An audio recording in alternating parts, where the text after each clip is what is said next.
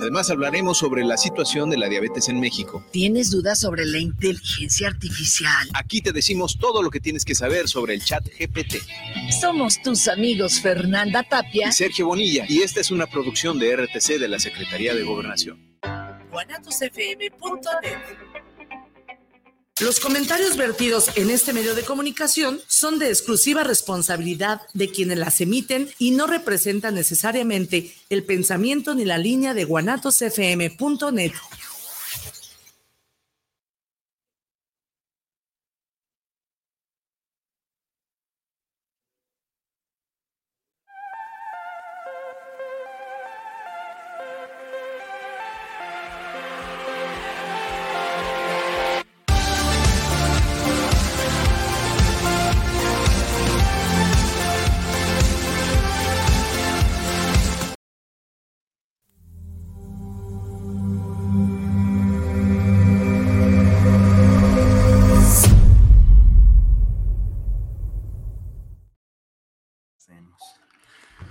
¿Qué tal? ¿Cómo están? Buenas tardes, buenas tardes a todos los que nos acompañan en este nuevo programa de TV Subversión a través de la plataforma de Guanatos FM. Agradezco hoy el que nos acompaña el compañero profesor Epifanio eh, Méndez Flores, Méndez Rojas, perdón, no me aprendo tu apellido, Rojas, Rojas, por favor. Y el compañero Héctor Ramos Vega de Sistecosome. Hoy tenemos un tema que puede parecer trivial, pero creo que es el fundamento precisamente en la construcción de un nuevo sindicalismo que se debe de empezar a perfilar y a construir en el estado de Jalisco y quizás en toda la República Mexicana. Y eso vamos a intentar hacer hoy, analizar cuál debe de ser el perfil del nuevo sindicalista, porque ¿Cómo construir un nuevo sindicato si no vemos cuál es el perfil del sindicalista? Pues del trabajador, de quien debe de estar integrando estos nuevos sindicatos, ¿no? Y como introducción tenemos que, bueno, el sindicalismo de entrada es la única herramienta que tenemos los gremios para defendernos de la eh, explotación capitalista, digamos en la teoría clásica, ¿no? Para poder negociar las condiciones generales de empleo de mejor manera, porque si las negocias como un individuo contra la parte patronal, pues es obvio que la fuerza que se tiene es nula. Por eso se hicieron los sindicatos y por eso, bueno, estamos eh, hoy analizando cómo tenemos que evolucionar a esta herramienta que es, este, que es el sindicalismo ante los nuevos retos, ante lo que está sucediendo en las dependencias públicas, ante lo que está sucediendo en este país después de una transición política y un nuevo gobierno. ¿Y cuál fue el resultado también de este sindicalismo que de los últimos 30 años estuvimos este, padeciendo? Porque había una política del gobierno federal dedicada precisamente a flexibilizar el trabajo, que lo decían ellos, es decir, que el capital tuviera mayores posibilidades de explotar a la gente y el trabajador pudiera ser despedido de mejor manera o de una manera más ágil violándole sus derechos. Esa fue la cultura laboral en tiempos de eh, los últimos 30 años, digamos, eh, Peña Nieto, Calderón, Fox, Cedillo y Carlos Salinas. Básicamente traían esta ideología, porque es una ideología del neoliberalismo y que la manera de mejorar la economía de los países era flexibilizar el trabajo. ¿Qué era la flexibilización, maestro Epifanio? ¿O cómo la entendían ustedes? Mira, eh, buenas tardes a todo tu auditorio. Eh, gracias por la invitación otra vez. Eh, la parte de de flexibilizar es, decir, cómo el patrón durante estos 30 años de neoliberalismo toma el poder en todos los sentidos.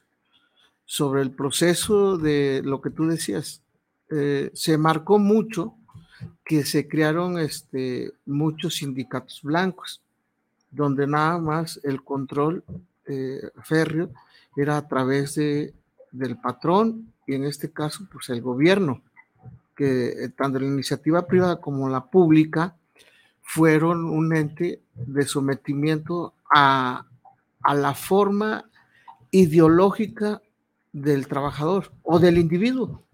Porque yo como maestro, yo te puedo decir que muchas de las cosas que, que tú ves en las empresas fue también eh, eh, este producto, por ejemplo, en media superior y superior, donde ya el, individuo se está formando intelectualmente si tú te das cuenta, había una política educativa de sometimiento. O sea, ¿y esa política también se reflejaba en el aula? Lo que le enseñaban a los muchachos. Claro, porque fíjate, yo, yo en, varios este, eh, eventos educativos que teníamos a nivel internacional, era un marco este, de todos los países desarrollados o en vías de desarrollo o hoy llamados emergentes, era la misma característica, licenciado. O sea, eh, en la educación fue un parteaguas para que estas generaciones que entraban al campo laboral fueran eh, ya con una eh, característica de no este, reclamarle, de no este, generar problemas dentro de su trabajo, porque ya de alguna manera en en el campo de estudio, en el caso de educación media superior superior, habemos maestros que sí somos muy este, autoritarios. Y eso significa que los vas formando. No me grites, no reclames, esto es. Y, y, el Estado, ¿quién pone el programa de estudios? Pues el Estado, el gobierno. Y de alguna manera es un factor, pero es cuando dices flexibilización. No, eh, fue una flexibilización, pero para el patrón y para el gobierno. Sí, flexibilización significa quitarle derechos a los trabajadores. Básicamente era eso, ¿no? Y entendemos aquí entonces, profesor, que el tema era una política de Estado, ¿no? Completa, que pegaba en lo laboral, pegaba en lo educativo, pegaba en lo económico, y era como que la nueva percepción del Estado que tenía, ¿no? Como reducir el carácter social del Estado. Así es. Había que reducir el carácter social del Estado para darle la entrada a la iniciativa privada como la que podía salvar las crisis en las que se estaban metiendo las instituciones. Así es.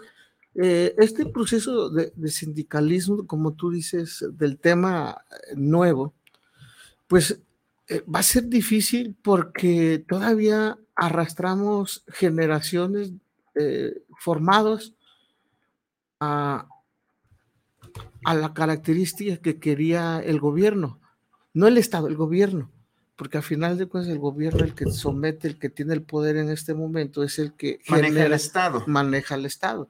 Entonces, si tú como ente de formación, en el caso pues nuestro como maestros, decimos que algo tuvimos que ver para una transformación de estos treinta y tantos años de sometimiento ideológico, porque empezaron, acuérdate, todas las universidades empezaron este, a generar oferta y demanda. Y cambiaron los programas de estudio, no los alinearon. Exactamente. A, que, a una condición, insisto, de ideologizar al, al, pues, al estudiante que cuando fuera productivo o activo, o este, cuando ya consigue un trabajo, la perspectiva era ser productivo. ¿Y sumiso? Sumiso, no reclamar eh, ningún derecho porque ya él de antemano decía, yo con que le dé producción a mi este, capitalista, al, dueño de la empresa, eh, eh, eso me va a tratar bien. Y ya con eso me salgo, pero no es cierto.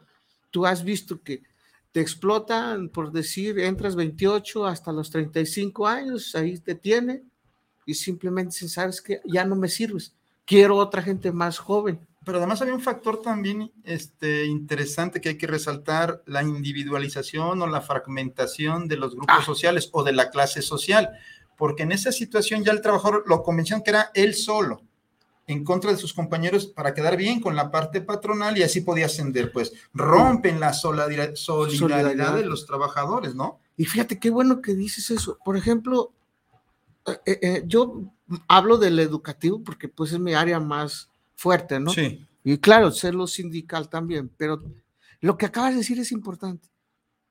¿Cómo las competencias dentro del aula generó esa individualización?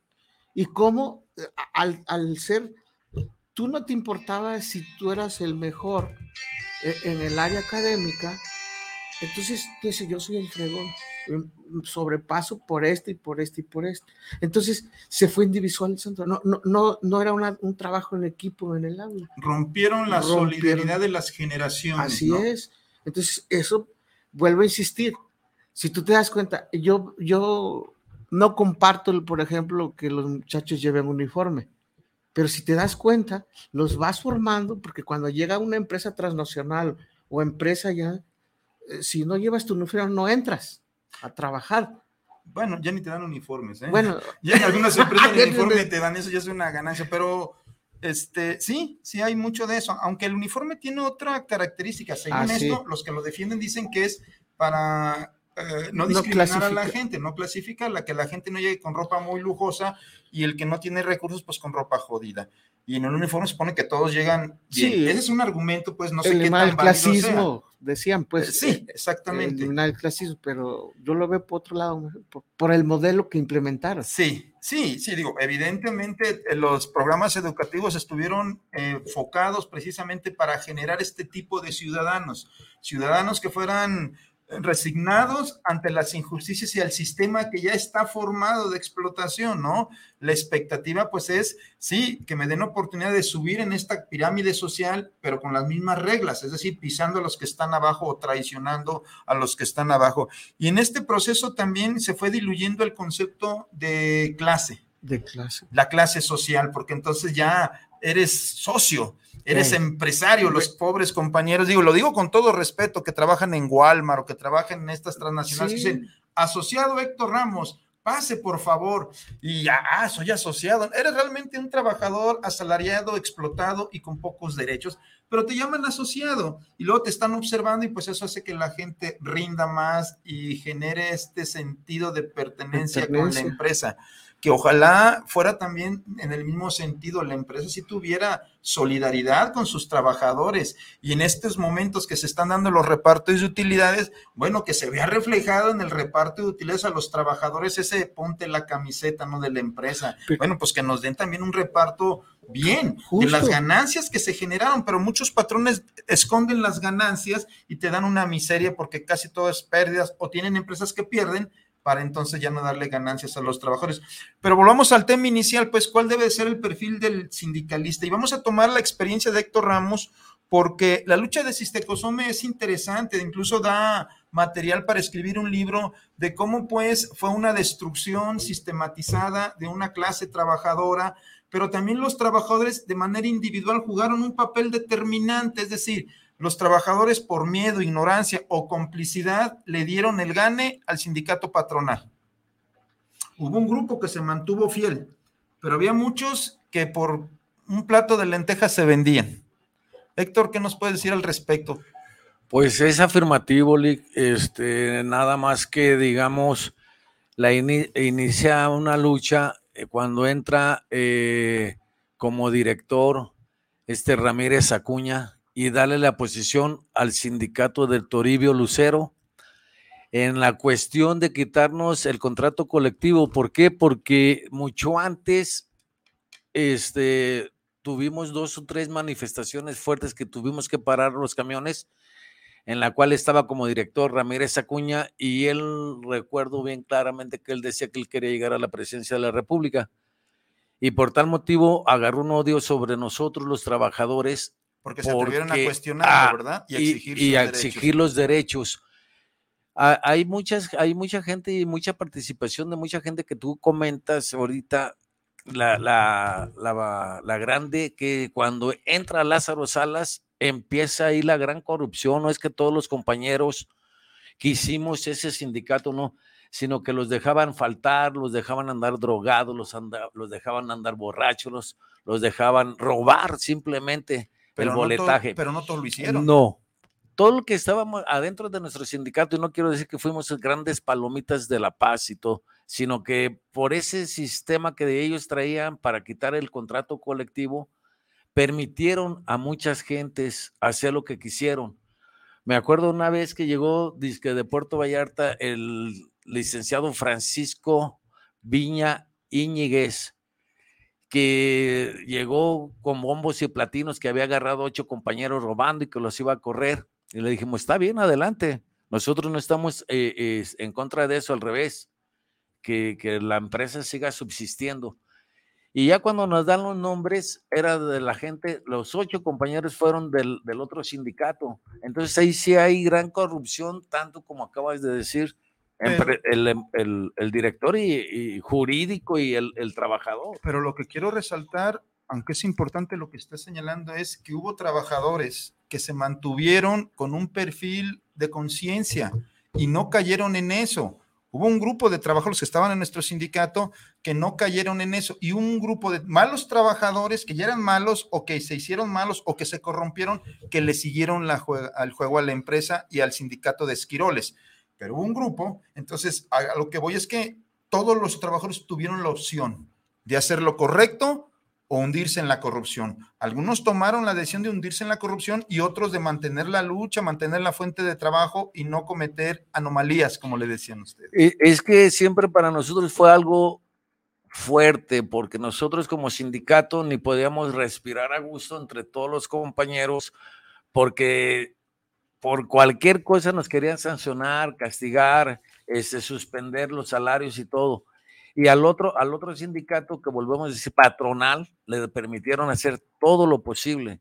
Sí, bueno, corrompieron a los entonces, trabajadores. De 500 y tantos compañeros, sí se fueron como 200, y aunque éramos la mayoría, que, que por cierto, como, como sindicato, fuimos el número uno en Jalisco en haber pedido el recuento para así, el primer sindicato. Y, hay que recordarlo, perdón que te interrumpa, que fue un recuento salvaje por eso iba que el sindicalismo que quiere apoyar al trabajador y que la empresa siga subsistiendo, no nos lo permite el mismo patrón o la, o la base este, de los directores. Ellos quieren tener. corruptos. Así es. Ellos quieren tener siempre un sindicato a modo para que no le pelees nada, no le digas esto. A mí simplemente siempre me decían que yo era un problemático, porque cuando nos quitan también del apartado B y pasamos al apartado A, el famoso Villa decía que nos iba a quitar los 50 días de aguinaldo que tenemos cuando hay un convenio y hay, un, hay unos papeles que dice que esos 50 días de aguinaldo nos lo daban porque no recibíamos reparto de utilidades como cualquier otra empresa. Y nosotros, al ser una empresa arestatal este, y cobrábamos el servicio, había grandes ganancias. Y entonces yo le comenté, le dije, ok, quítanos los 50 días, pero entonces danos reparto de utilidades. Y ellos querían acomodar siempre la ley como a ellos se les antojaba.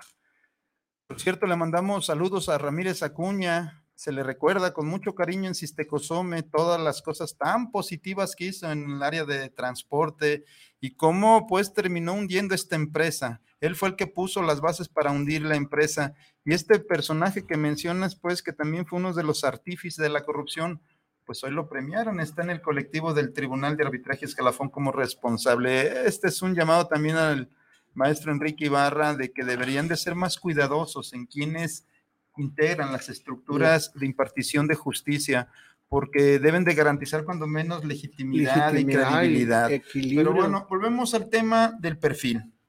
Es decir, siempre estuvo en cada trabajador la decisión de hacer lo correcto, defender a sus compañeros, su fuente de trabajo o entregarse. A veces pienso que este es un, nada más un término de necesidad, ¿no? Porque también es cierto que la empresa se ensañó o aprovechó la gran necesidad de muchos trabajadores que estaban al límite de su resistencia económica y entonces ahí es donde empezaron pues a doblarlos, a comprarlos y entregarlos, ¿no? Este ejemplo es importante porque ante una problemática hubo decisiones de un lado y de otro. ¿Cuáles fueron las decisiones correctas cuando el trabajador hizo lo correcto? No robó, no hacía anomalías, trabajaba bien, pues, y al final del día no tenían cola que le pisaran. Y los otros compañeros que se entregaron, bueno, le dieron a la parte patronal todos los elementos para llegado el tiempo despedirlos sin mucho problema, porque les dejaron que se atascaran en la corrupción.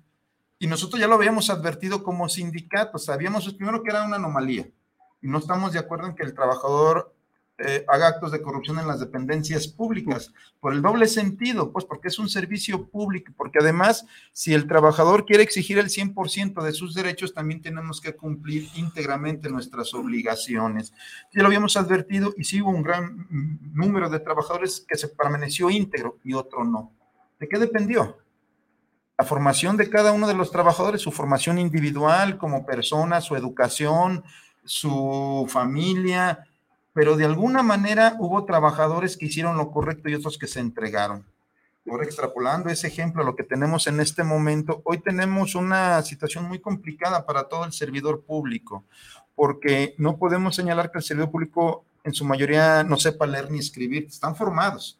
La mayoría ya tiene quizás la prepa o quizás un poco más, es decir, no, no ignoran lo que deben de ser los derechos. Sin embargo, hay una actitud muy pasiva del servidor público, de no meterse en broncas, de incluso ser parte de esta corrupción y de esta normalización del abuso de la nómina por parte de la parte patronal, ¿no? Y entonces le sigue el juego, le sigue el juego a la parte patronal. Y eso nos viene a decir, bueno, ¿cuál debe de ser el perfil de un nuevo servidor público y de un nuevo sindicalista que empuje los cambios necesarios? Porque está en crisis el sindicalismo en todos lados, eso ya lo, vemos, pues, y sobre todo en México.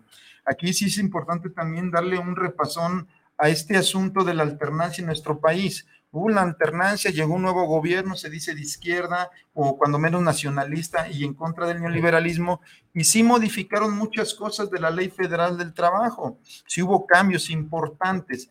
Sin embargo, también hay que decirlo, vemos que está muy retrasado el proceso de democratización en los servicios públicos, federales y estatales, ¿no? Sí. Es decir, los mismos sindicatos patronales siguen subsistiendo y como que hubo un acuerdo de no escrito de pues dejemos las cosas así. No, no hubo una presión de la parte patronal nueva, ni una apertura siquiera para nuevos sindicatos, ¿no? Hay varios compañeros que conocemos que hicieron sindicatos en el Seguro Social, en el ISTE, sindicatos alternativos, pero muy marginados ahorita. Y estamos hablando pues que debería de tener las condiciones y marginados porque no les dan sus cuotas, porque no les permitan avanzar, porque no pueden crecer, porque el 100% de la gestión lo tiene el mismo sindicato que ha estado controlando a los trabajadores, ¿no? Entonces ahí sí, no sé si le faltó visión o estrategia al gobierno federal. ¿Ustedes qué opinan? Yo siento que no quiso meterse en este, camisa de once varas, como dicen los viejitos, porque si te das cuenta, los grandes este, sindicatos, confederaciones, eh, por ejemplo, el caso, yo te hablo, el magisterial, entre comillas, supuestamente nos iban a dar voto universal, pero a través de un sistema electrónico. Y, muchas de las veces tú querías votar y te bloqueaban. O sea, no, no, no podías ingresar a, a, este, emitir tu voto. O sea, control. Ese es control. Aunque dice, ah, voy a democratizar.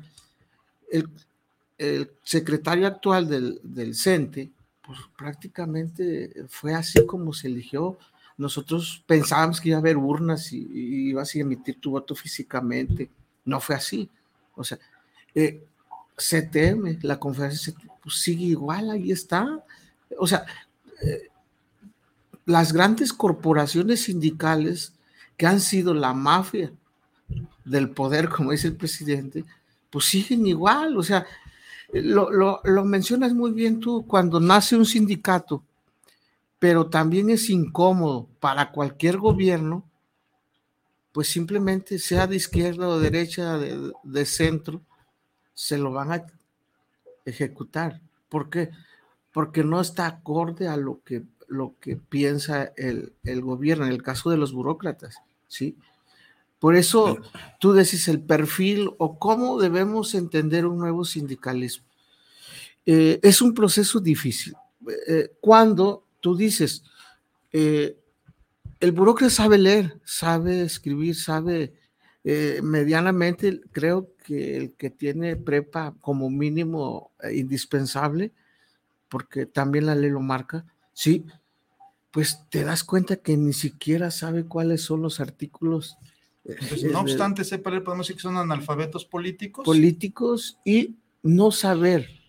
A veces, si nos, nos ha tocado tú y yo ver que no sabe ni siquiera lo más esencial de un contrato colectivo. Bueno, si hay presidentes que no saben los derechos, ¿verdad? Entonces, por eso te digo, ¿cómo, ¿cuál es el objetivo de plantear una hipótesis? Decir, quiero un eh, trabajo en principio que sea libre de pensamiento y libre económicamente o la hipótesis, ¿cómo hacer que estas nuevas generaciones tengan los principios básicos de solidaridad, de cooperación que son básicos para formar un buen sindicalista.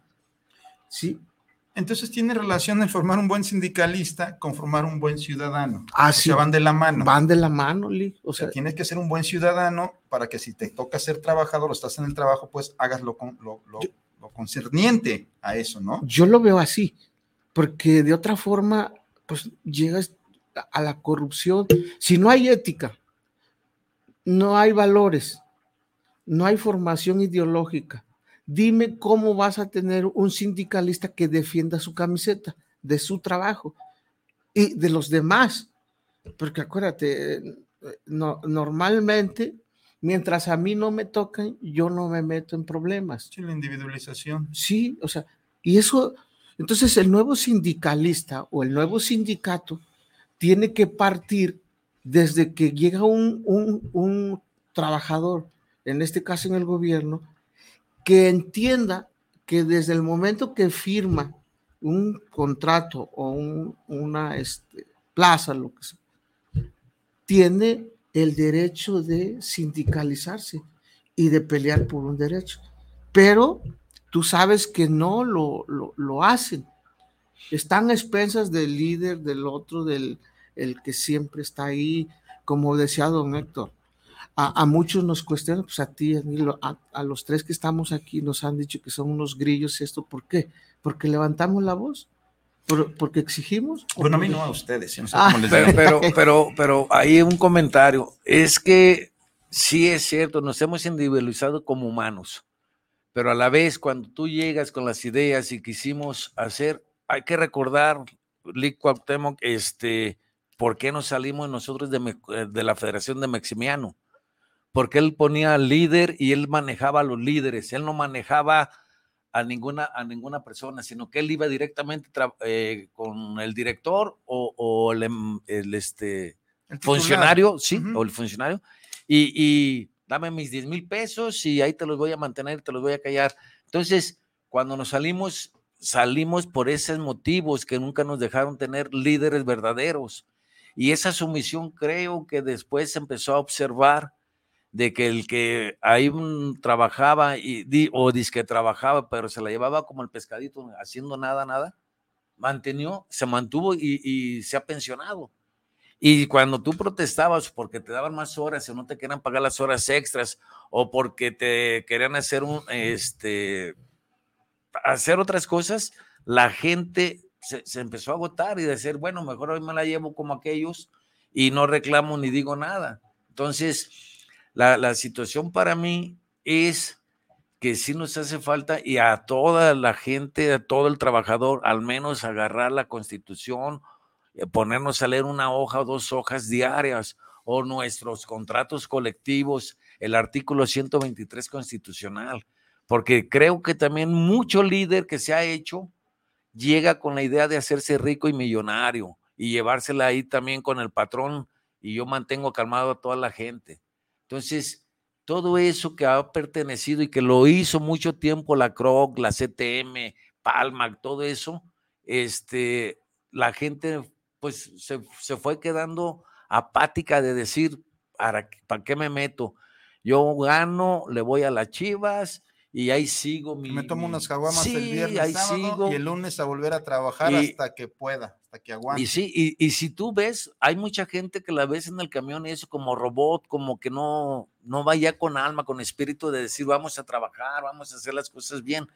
¿Por qué? Porque tampoco te lo agradece el patrón. El patrón siempre no, no, bueno, llega. El patrón no quiere que te ah, organices. ¿Qué te va a agradecer? El patrón siempre cuando llega te dice ponte la camiseta y le hemos dicho traemos el overall, no nomás la camiseta, todo un overall para hacer las dice el patrón? Ponte la camita, está más productivo porque el próximo año quiero comprarme una camioneta ah, de lujo. Ah, así es.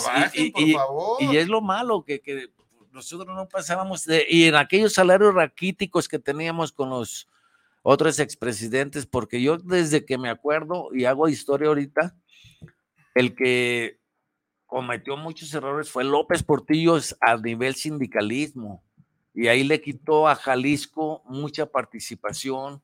Por eso digo, no veo líderes, veo gente que tiene este acorde o finalidad con trabajadores, pero no son líderes. Y así veo estas federaciones que se llaman de trabajadores del Estado y municipios. Entonces. Bueno, volvemos entonces a tratar de reencauzar el, asunto. ¿Cómo formas un nuevo sindicalismo si las personas ya llegan hasta cierto punto a las áreas de trabajo recomendadas y mal formadas desde el sistema educativo? Porque el sistema educativo te dice que acepte la explotación, que no seas grillero, que no te metas en problemas. Yo mantengo la tesis que a veces en las aulas es una especie de castración ideológica porque te someten y te obligan a aceptar la explotación. Y lo tenemos desde precisamente desde que uno estaba estudiando derecho, eso empezaron a aplicar, que fue cuando estaban las reformas de Salinas y las reformas pues de los neoliberales que incluso iban a desaparecer materias humanísticas, ¿no? Las desaparecieron. Para que precisamente el individuo no tuviera una conexión precisamente con un proyecto de nación y que no lo entendiera. Por eso sí es importante pues analizar este tema porque no nos queda otra, tenemos que intentar construir un nuevo sindicalismo, pero ¿con qué individuos los construimos?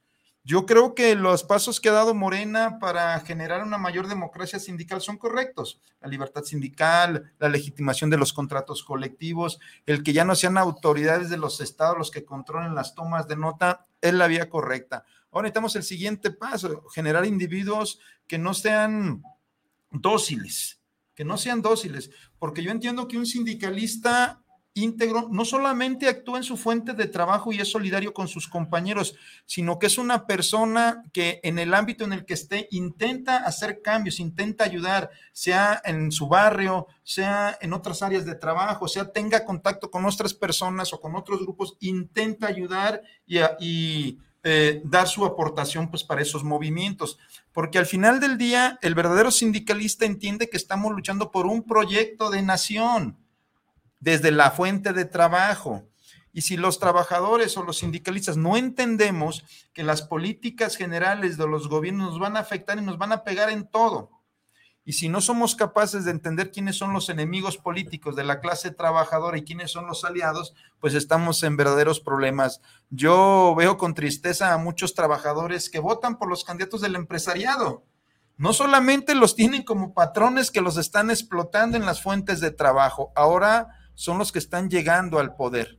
La clase empresarial a través de Acción Nacional y a través de MC han llegado al poder, incluso también de los partidos tradicionales, yo creo que ni Morena se salva. Sí. De los arribistas, pues. Y ahora eh, tenemos pues esta circunstancia. Pero en síntesis, un sindicalista debe de ser alguien que no esté conforme con las injusticias, alguien que se prepare, que sea solidario, que no sea indiferente ante las injusticias ajenas. Eso es como lo primero que debe de tener un ser humano, ¿no? Un sindicalista para que cuando entre en su fuente de trabajo, bueno, esta intención los una con otros trabajadores y actúen en consecuencia. Con la doble responsabilidad que los que trabajamos en dependencias públicas debemos de entender que no es una chamba, y lo he repetido y lo seguiré repitiendo, nosotros somos los que construimos el proyecto de nación a través de las dependencias públicas, a través de los servicios públicos. La ficción jurídica que está en la Constitución se encarna a través de las dependencias públicas y eso es lo que le da forma al proyecto de nación. Por eso los derechosos que están en las redes sociales vomitando toda su rabia, vomitando todo su enojo por las políticas eh, sociales del presidente de la República y que dicen, es que ¿por qué le echan la culpa al pasado? Ya ustedes enfóquense lo de ahorita, porque evidentemente pusieron todas las condicionantes para hundir al país. Los últimos gobiernos neoliberales entregaron a la clase trabajadora, entregaron los recursos naturales, cambiaron las políticas de Estado para que el trabajador fuera una mera mercancía, una flexibilización laboral y el trabajador que es eh, analfabeto políticamente, incluso le da el voto a sus explotadores y los mantiene. Y luego se queja, pues, o padece precisamente las políticas que esta clase se las imponga, ¿no? Entonces también es importante que el sindicalista o el nuevo sindicalista tenga una visión general de lo que es el proyecto de nación y cómo juegan las fuerzas económicas, ¿no? Para saber en qué lado correcto debes de estar en, las luchas, ¿no? En este momento, por ejemplo, que tenemos una Suprema Corte que es como el reducto de la derecha y que yo sí eh, ratifico la posición de nuestro presidente, es un golpe técnico de Estado, es decir, un poder le quita el otro poder, el poder hacer las cosas, y el poder ejecutivo ya no va a poder hacer nada, ninguna obra, ninguna decisión, porque el poder judicial, el sacrosanto poder judicial, la Suprema Corte de Justicia, que están puros eh, jurisconsultos de toga y que están allá en esa torre de marfil lejana al pueblo, ganando más que el presidente, creo que 600 mil pesos mensuales, nos quedan mucho a deber.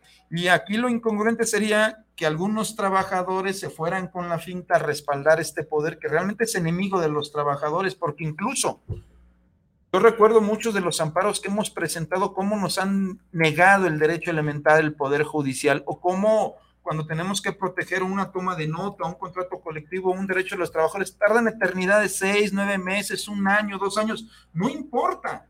Al cabo, los que están decidiendo no tienen prisa porque tienen buenos salarios y los trabajadores que depende su futuro de esa decisión, pues ahí están este, aguantando la forma de trabajar del Poder Judicial. Por eso sí tenemos que insistir en que un nuevo sindicalista, para hacer un nuevo sindicato o construir un nuevo movimiento sindical, debe de ser una persona que no se quede callada y que sí entienda, que no sea, no, sea analfabeto político, pues, ¿no? Que no, que no se quede con esto. Me llega a la mente que, si bien es cierto, estaba Maximino Acosta, señalaste que, bueno, esas fueron las decisiones que tomaron para salirse de esa federación e intentar un movimiento nuevo. Y nos tocó esa transición cuando cambió también el gobierno en el estado de Jalisco, que estaban los priistas y llegaron los panistas.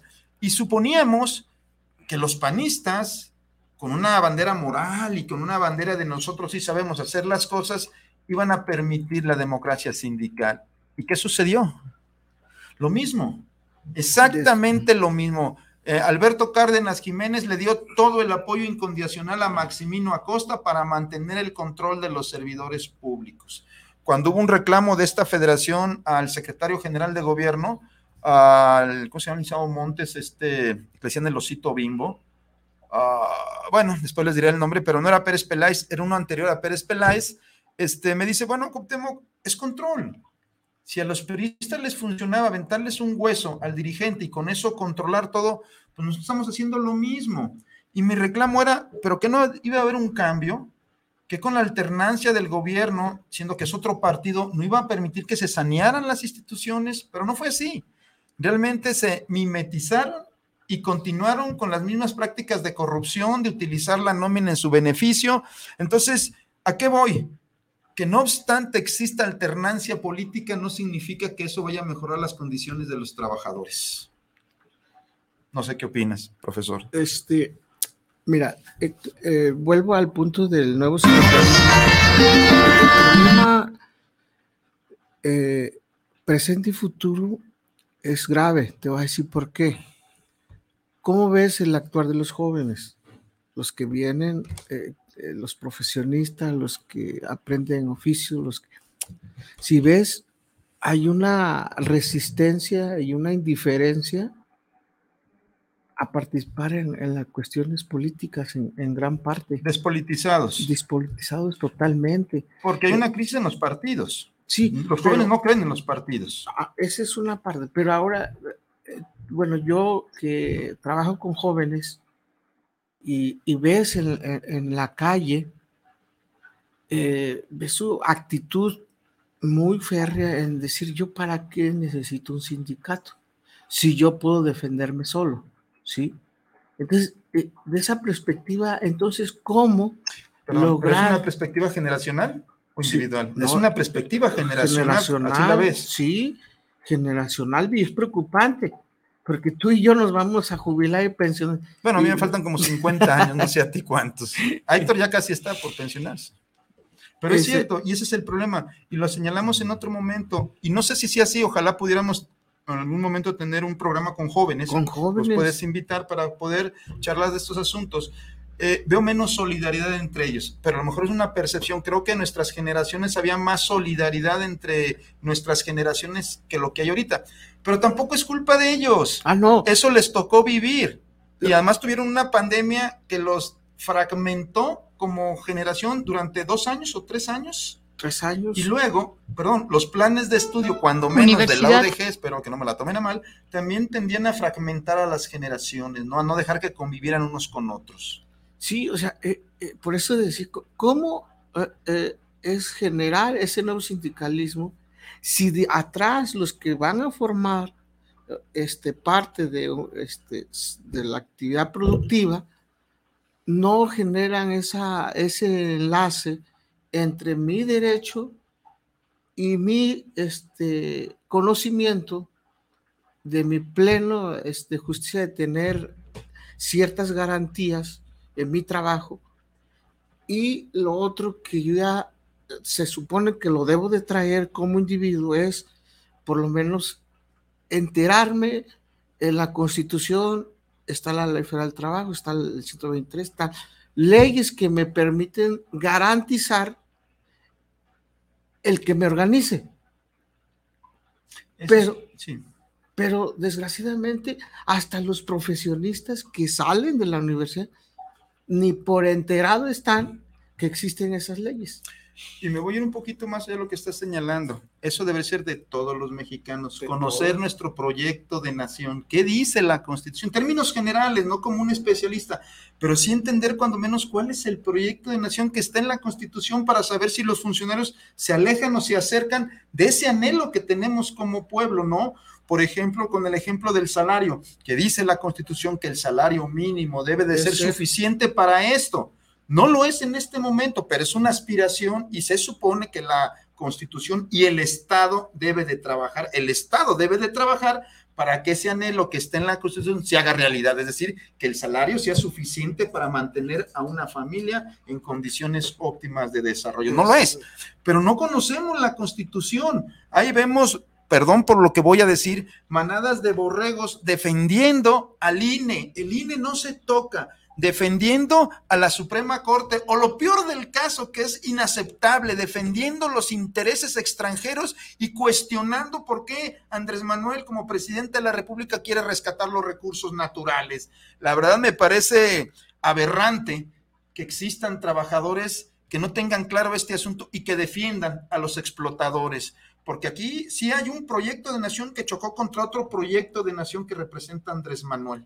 Y hay muchos este, derechosos de closet que se dicen, soy sociedad civil, yo no pertenezco a ningún partido, pero veo todo esto malo de este gobierno y de alguna manera exonera todo lo negativo del anteriores gobiernos, ¿no? Y hay muchos ahí en las redes y algunos los conocemos y hemos discutido en las redes de, de que se alegran de que se suspendieron los tramos en el tren Maya, porque están haciendo una devastación terrible, dicen ellos, ¿no?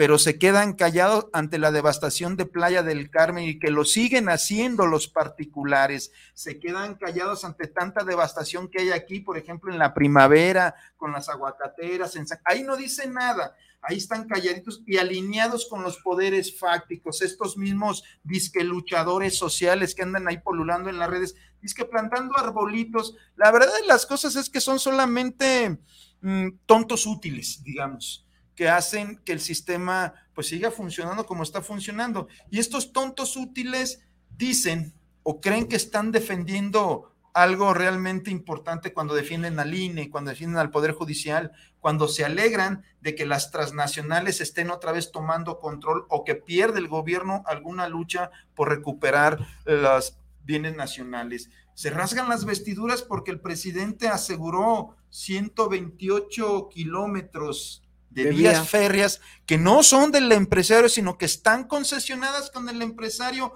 cuando Cedillo le dio 11 mil kilómetros de vías, por amor de Dios, el tarado que defienda esta posición es porque es una pátrida, es una pátrida completamente, o no entiende lo que está pasando en esta nación, y ahí están, de tontos útiles, apoyando a los más ricos que ni siquiera los ven pero ahí están de tontos útiles apoyando las políticas neoliberales y cuestionando cualquier paso que da nuestro presidente. Y no estoy diciendo que no se equivoque el presidente, tampoco estoy diciendo que Morena sea un partido que sea puros santos y que no se equivoque y que no haya abusos. Hay un chingo de abusos y hay errores, pero en términos generales el proyecto de nación que plantea Andrés Manuel es el correcto y es donde debe de estar la clase trabajadora. Algunos decimos tiene que acelerar más los cambios para que lleguen, otros dicen es muy rápido y tiene que ser más eh, conciliador con los eh, empresarios que generan la riqueza. No, somos los trabajadores los que generamos la riqueza y los empresarios se quedan con la plusvalía, es decir, la diferencia entre lo que generamos y lo que nos pagan, esa es su riqueza. Y el Estado lo que debe de hacer es equilibrar, que las ganancias sirvan también para los trabajadores, eso es lo justo. Por eso en este mes que ya debieron de haber recibido todos los trabajadores sus utilidades. Hay mecanismos para analizar si se les dieron íntegramente sus utilidades o no, si se hicieron los cálculos o no se hicieron los cálculos para que ese 10% de las utilidades de cada empresa se reparta de manera equitativa a los trabajadores. Yo aquí puedo hacer una mención, Olic. Aquí debería ser el líder sindical que debería de estar al pie del cañón revisando todo esto, porque vuelvo a comentar, un compañero a veces que labora las ocho horas y que lo obligan a veces a dos, tres horas para que tenga extras, no creo que salga para buscar libros o, contabilidad y creo que desconocemos la contabilidad de una empresa, la, el 80 o el 90% de los trabajadores. Aquí por eso digo, sería el líder sindical que debe de estar al pie del cañón para que se, eh, se hagan las cosas derechas. Pero, ¿qué vemos, Lick? pues que al líder le compraron la camioneta del año, trae buen salario y el obrero no tenemos más que el mínimo o un poquito más arriba de los mínimos que marca la ley. Entonces, por eso llega la, yo pienso pensar, la antipatía de meterte con el líder sindical, porque cuando lo cuestionas o no te hacen caso o te orillan y ya traído a dos o tres gentes atrás, para que te pongan en otras áreas o te molesten o hasta te corran directamente. Yo es lo que a veces he comentado y he dicho, la Junta de Conciliación como el Tribunal de Escalafón no tiene gente en la calle o en las áreas de trabajo viendo que se aplique la ley. Todos quieren desde detrás de un escritorio y decir que todo está bien. Acabo de ver a este Goya Gallo, no me acuerdo cómo, el presidente de la Junta de Conciliación, que todo va viento en popa, que todo es. No, pues ellos cobran cada quincena, Por eso, y, que haciendo, y que haciendo salir en la tele, pero pues yo digo, más bien ya está buscando otro puesto político, no está buscando que en realidad después de cuatro o cinco años que ha estado ahí en la Junta no haya hecho una cosa que se le pueda agradecer para los trabajadores. Y te hago mención porque yo lo, yo, yo he ido a, ver, a verlo personalmente porque hemos tenido compañeros que han tenido accidentes o tenían accidentes de trabajo ahí en la en, de, operadores y es un de plano este via crucis llevar a llegar para llegar a la pensión y más que en aquellos tiempos nos decía que ni siquiera la junta tenía la prevención médica cuando se supone que lo debemos lo debe de tener porque es el rector, ¿no? de, bueno, sí, así debería de ser. Desafortunadamente también muchos de nuestros compañeros que trabajan en dependencias como la Junta Local, los tribunales, que son de base, pues también están en condiciones miserables, sin, sin, prestaciones, ¿no? Imagínate, son los que ejercen. Ah, hay una simulación terrible en muchos lados. Voy a dar una pequeña síntesis de cómo pueden los trabajadores enterarse de cuál es su reparto de utilidades. Los recursos deben ser entregados entre abril y junio de acuerdo con la Secretaría del Trabajo y Previsión Social, del primero de abril al 30 de mayo corresponde la dispersión a los trabajadores que trabajan para una empresa, mientras que los que brindan sus servicios para una persona o un patrón como individuo tendrán del primero de mayo al 30 de junio. Es necesario recordar que la dispersión de utilidades deberá dividirse en dos partes, es decir, primero se repartirá por igual entre todos los trabajadores considerando el número de días trabajados por cada uno en el año y en proporción y al monto de los salarios devengados por el trabajo prestado durante un año. ¿Cómo se calcula el pago? En primer lugar, las compañías tendrán que repartir el 10% de las utilidades entre sus trabajadores, Suponiendo que una empresa declaró utilidades por un monto de 500 mil pesos, entonces deberá tomar en cuenta el monto de 50 mil pesos. Luego, esta cantidad deberá dividirse la mitad, 25 mil pesos, ya que la otra mitad tendrá que obtenerse respecto al sueldo de cada trabajador. La primera mitad es para todos igual y la otra mitad es depende del sueldo lo que te van a pagar. Entonces se tendría que dividir los 25 mil pesos entre el total de los días laborados por todos los trabajadores. Por ejemplo, 25 mil pesos entre 455, que fueron los días trabajados, llega a un total de 54.94. Esta es la base del cálculo. Entonces, esta cantidad deberá de ser multiplicada por el número de días trabajados en el año con el fin de conocer la utilidad final que deberá recibir cada uno. Supongamos que un trabajador tuvo un valor por un día de 54.93 y trabajó 250 días, la utilidad a repartir serían de 13.732 pesos. Sin embargo, aún falta calcular la otra mitad que corresponde a la división de los salarios anuales de los trabajadores, es decir, 25 mil entre 348 mil, que es lo que se ganaba, da un total de 0.7183. Este último resultado tendrá que multiplicarse por el salario anual de cada trabajador para obtener las utilidades. En este caso, el valor por día será de 0.07183. Los días trabajados 138 138 mil para dar un total de 9 mil 912 pesos. ¿Cuál es el resultado final? De este modo, el trabajador tendría derecho a recibir aproximadamente 23 mil 647 pesos, ya que se sumaron las dos maneras de repartir las utilidades, es decir, días trabajados y salario obtenido. Hay que recordar que el pago de utilidades se realiza entre los meses de abril y junio, de acuerdo a la Procuraduría Federal del Trabajo. Si no se paga en tiempo y forma, podrán acudir a las instancias para recibir la asesoría legal. Los recursos se aplicarán para las personas que hayan laborado por lo menos 60 días. Con 60 días ya tienes derecho al reparto de utilidades, siempre y cuando su patrón haya declarado un ingreso anual declarado al impuesto sobre la renta mayor de 300 mil pesos. Es decir, las empresas que tengan un, que reporten ante el SAT más de 300 mil pesos de ganancia, tienen la obligación de hacer el reparto de utilidades. Aquí viene algo interesante, los mecanismos para saber si hay utilidad. La Secretaría del Trabajo y Previsión Social informa que la ley establece lo siguiente. La empresa, aquí está lo interesante, entregará a los trabajadores una copia de su declaración anual de impuestos que presentó durante marzo dentro de los 10 días siguientes hábiles, a partir de la fecha en que se entregó la declaración. El plazo límite vence el 14 de abril. Para revisar la declaración anual, comprobar si hubo ganancias y vigilar que se reporta, reparte el 10% entre la plantilla laboral, se integrará la comisión mixta para el reparto de utilidades a través del mismo número de trabajadores y representantes de la parte patronal. El patrón comunicará por escrito a los trabajadores los nombres de las personas que designa como sus representantes y estos a su vez avisarán al patrón los nombres de quienes lo representarán. No existe límites, pueden ser dos y dos, cuatro y cuatro, en fin, pero que sean pares.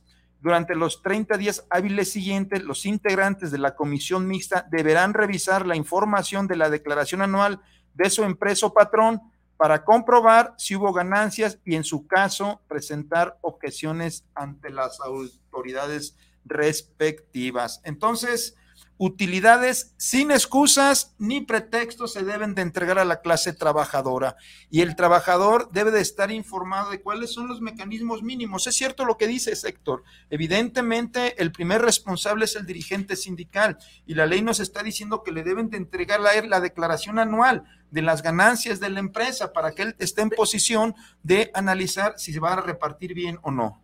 ¿Ibas a comentar algo? No, sí, eh, eh, lo que dice Héctor. Sí, ok el dirigente del sindical tiene que... Pero cuando hay una comparsa directa entre, en este caso, si estamos hablando de utilidades, entre la empresa y, y este, y el dirigente de un sindicato blanco, ¿Qué hace el trabajador?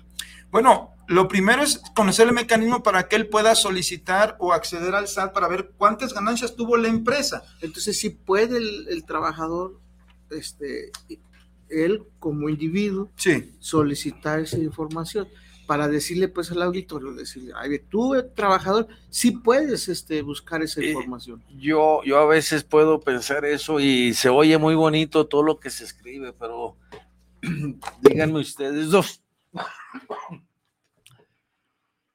¿Quién lleva la ley como debe ser, aunque sean los mínimos? Y acuérdense, el gobernador, los, los subsecretarios o secretarios juran respetar la ley, la constitución, lo- los, todos los de cada empresa, todos los estatutos y todo. no. No, Ah, hablando, ah, hablando acá de, de lo que vienen siendo funcionarios públicos. Cumplir Sí, hacer cumplir la ley, dice.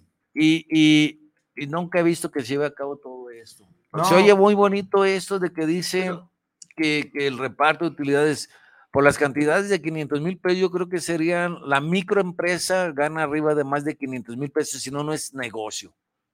Todo, todo mundo tiene que tener, y estoy escuchando que les deben dar mínimo 13 mil a 25 mil pesos de reparto de utilidades. Yo, a mí me gustaría que si toda la gente que nos está escuchando, viendo, para dentro de ocho días yo me comprometo a estar aquí para sacar este y que me digan cuánto les dieron de reparto de utilidades, porque ahorita acabo de escuchar a dos, tres amigos. El patrón les dijo que tuvo que invertir el dinero y que por eso no hay ganancias. Y, y- y yo hablo de transporte público, en donde se hace más manifiesto, digo, carajo. Pero nada más, aquí lo importante, Héctor, es que ya hay un mecanismo. Sí, si el trabajador lo sabe, puede llegar a buscar, pero si no lo sabe, pues sí. El Estado, no el Estado, los funcionarios que representan al Estado evidentemente son susceptibles a la corrupción. Por eso me parece que el mecanismo es más o menos equilibrado, pues porque le da la posibilidad al trabajador de constatar si hubo una declaración honesta o no. Así debe de ser. Evidentemente, los patrones tienen el sartén por el mango porque tienen este, contadores, fiscalistas que pueden disfrazar mucho las ganancias. Pero eso ya será otro siguiente tema de decir, oiga, yo soy de esta empresa, soy el sindicato de esta empresa y nos dimos cuenta por lo que hemos, que se vendió tanto y se declaró tanto. No vemos que hay congruencia en este asunto para que en todo caso el SAT sea el que, el que revise si la declaración que hizo la empresa es acorde a la realidad o no. Pero ahorita en el, el momento el de la declaración que hizo, se supone que se está vigilando. Una vez que el trabajador tenga acceso a esa declaración, ya puede hacer los cálculos de cuánto le corresponde hacer. Esos cálculos. no, claro, o sea, no hay utilidades. Sí.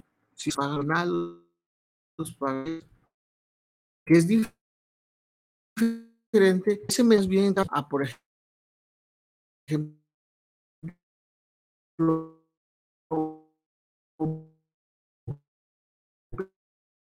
que ejercicio del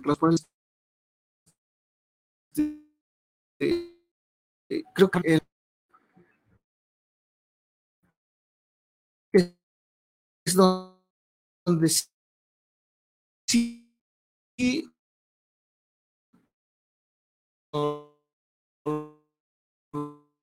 lo logran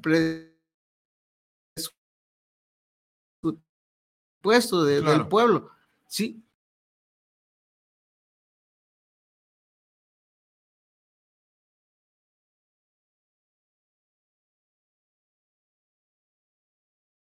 Con vos. entonces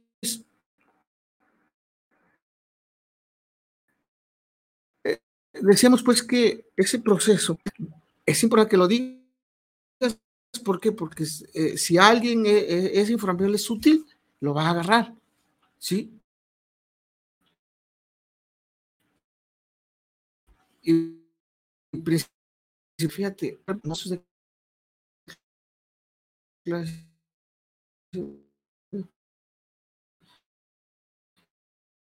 y está entre las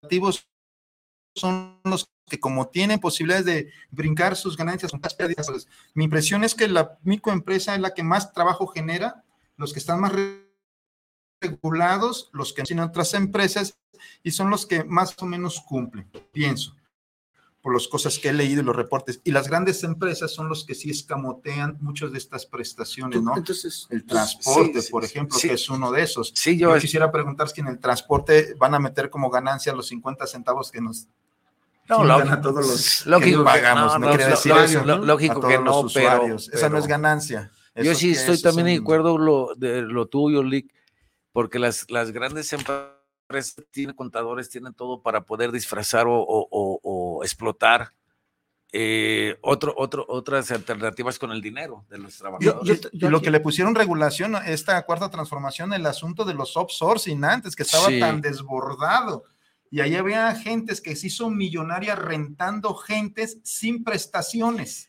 Y todavía se ve muy, ya muy poco, pero en donde sí se ve en, la, en toda la seguridad privada, este, que dan ese servicio, ¿no?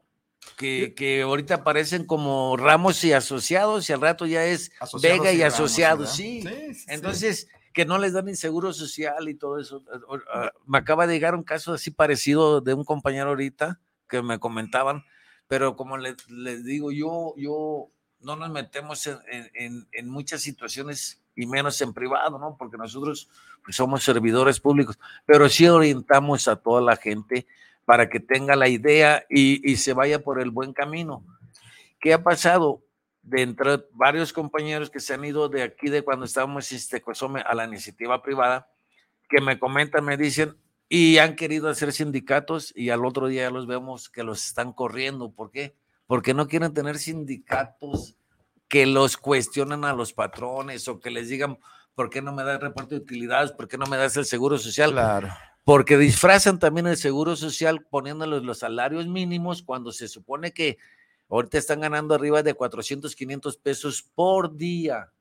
Y ese es el gran tema. Y es donde yo digo, qué está haciendo la Secretaría del Trabajo oh. para prever todo eso que están violando los patrones. Estamos a dos minutos. En base a conclusiones, ¿cuál debe de ser el perfil del nuevo sindicalista, Epifanio?